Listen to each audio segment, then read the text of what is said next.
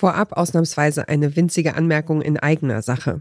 Der Podcast Podcast zählt zu den 20 beliebtesten Kurzpodcasts bei Amazon Music.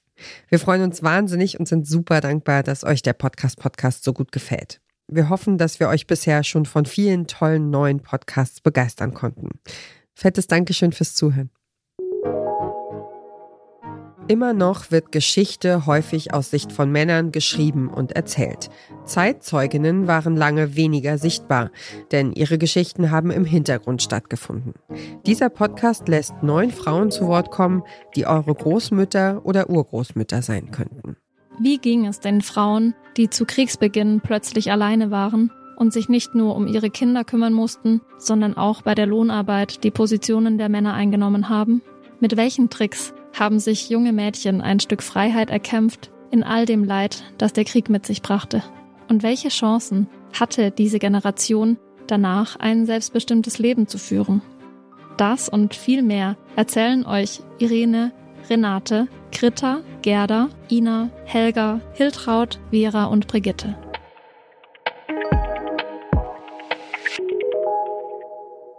Das ist die Podcast-Host Anna-Maria Schmieder. Ihr hört den Podcast-Podcast von Detektor FM und wir empfehlen euch heute die Geschichte meines Lebens. Anna-Maria Schmieder hat ein Herzensprojekt. Erinnerungen von ZeitzeugInnen festhalten. Schon seit ihrer Schulzeit, das schreibt sie auf ihrer Website, spricht sie mit ZeitzeugInnen, hört ihnen zu, führt mit ihnen mit und nimmt ihre Geschichten auf. Wie haben die Menschen, insbesondere Frauen, die heute 80 Jahre oder älter sind, als Kinder den Zweiten Weltkrieg in Deutschland erlebt? Und wie die Nachkriegszeit? Da habe ich gewusst, ich werde niemals heiraten und niemals Kinder haben. Das war beschlossen. Die Trümmerfrau. Warum wird sie nicht anerkannt? Meine Tante, die hat Steine gekloppt. Meine Großmutter hat Steine gekloppt. Die Frauen mussten ihren Mann stehen, so war das eben. Meine Mutter hat mir den Zöpfchen gemacht. Mit zwölf war das halt noch so, gerade so an der Grenze. Man hat ja auch viel gehört, nicht, was passiert ist. Viel gehört? Ich finde, man hat bis heute, und es ist jetzt 2023, noch immer viel zu wenig gehört vor allem aus der Perspektive der Frauen vor und nach dem Zweiten Weltkrieg. Über den Verein Freunde alter Menschen lernt Anna-Maria Schmieder neun Frauen kennen, die ihre Lebensgeschichten mit der Podcast-Host teilen. Wie sind sie aufgewachsen? Wie haben sie sich als junge Frauen in den 1950er Jahren emanzipiert? In der ersten Folge von Die Geschichte meines Lebens hören wir Irene. Sie kommt 1932 in Pommern zur Welt und wächst in Berlin-Neukölln auf. Ihre frühe Jugend ist geprägt von der Abwesenheit ihres Vaters, der im Jahr 19 1944 in den Krieg eingezogen wird. Anfangs erhält die Familie Briefe von ihm, irgendwann nicht mehr. Und auch nach Kriegsende gibt es kein Lebenszeichen.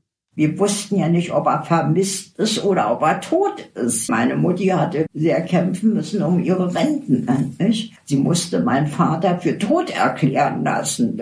Das hat sie die, letzten Nerven gekostet, dass sie meinen Vater für tot erklären lassen musste, um Rente zu kriegen. Ja, das war das Allerschlimmste. Irenes Mutter muss sich und ihre zwei Töchter nun alleine durchbringen und die Mädchen ohne deren Vater großziehen. Sie arbeitet viel, Freundinnen und Bekannte helfen, wo sie können. Als Irene 15 ist, beginnt sie selbst eine Lehre. Sie lernt Schneiderin und sie ist gut in ihrem Beruf. Einige Jahre später trifft sie beim Tanzen einen jungen Mann, den sie später heiratet. Doch mit der Ehe kommen neue Pflichten, die im Handbuch für die gute Ehefrau von 1959 festgehalten sind. Jeden Tag muss sie das Abendessen für ihren Mann bereithalten. Sie muss ihm nach seinem Feierabend eine Aufmunterung sein, hübsch aussehen und dafür sorgen, dass er entspannen kann. Im Good Wives House Guide von 1955 stehen noch weitere Regeln, bei denen mir wirklich ganz anders wird. Beschwere dich niemals, wenn er spät nach Hause kommt oder die ganze Nacht wegbleibt. Richte sein Kissen und biete ihm an, die Schuhe auszuziehen. Bereite einen Drink für ihn vor. Von wegen, darüber können wir ja heute nur noch lachen. Das gab es aber leider nicht nur in der Theorie, sondern wurde genauso in der Praxis ausgelebt. Denn der Höhepunkt dieses ganzen 50er Jahre Männlichkeitsbildes, das Irenes Mann anscheinend perfektionieren wollte, war folgender. Mein Mann wollte nicht, dass ich arbeiten gehe. Damals durften die Frauen, wenn die Männer gesagt haben, nee, du wirst nicht arbeiten, du bleibst zu Hause, dann mussten die zu Hause bleiben. Durftest du nicht arbeiten gehen. Und meine Schwiegereltern haben das forciert. Ja, die Frau gehört ins Haus. Irenes selbstbestimmtes Leben gehört der Vergangenheit an, bis sie ihrem Mann durch einen Zufall auf die Schliche kommt und erfährt, dass er sie mit einer anderen Frau betrügt. Irene lässt ihm das nicht durchgehen und trennt sich. Nach einigen Jahren Funkstille stand ihr Mann auf einmal vor Irenes Haustür. Wo mein Mannes Freundin gestorben ist, wollte er zu mir zurück. Nee, das kommt nicht in Frage. Ich will nicht mehr. Ich hatte ja schon was. Ich habe ja nach, nach meinem Mann immer Männer kennengelernt, ja, die alle viel besser waren. Denn ich habe mir jetzt ja nur auch nichts mehr gefallen lassen. Nicht? Ich bin ja nachher auch ein bisschen aufgeweckter geworden. Ich habe mich jedes Mal verbessert, wenn ich mich getrennt habe. Ich hab, meistens habe ich mich ja dann getrennt.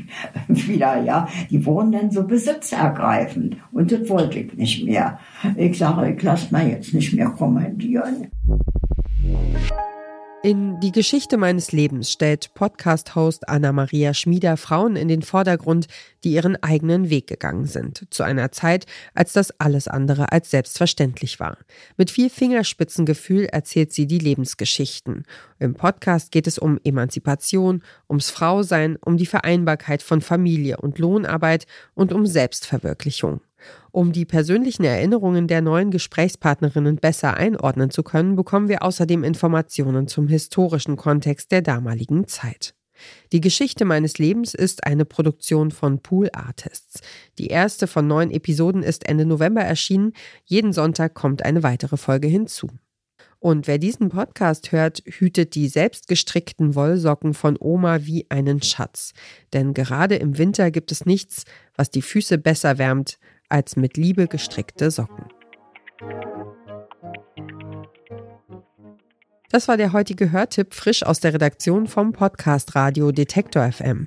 Wenn euch unsere Tipps gefallen, schenkt uns ein Like in eurer Podcast-App oder schickt uns eine Mail an podcastpodcast.detektor.fm mit eurem Lieblingspodcast.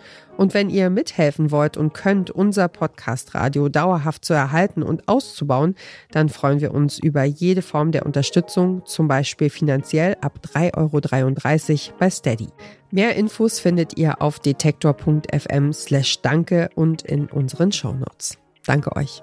Dieser Tipp kam von Caroline Breitschädel. Die Redaktion hatten Joanna Voss und Doreen Rothmann. Produziert hat die Folge Florian Drexler. Und ich bin Ina Lebetjew. Wir hören uns.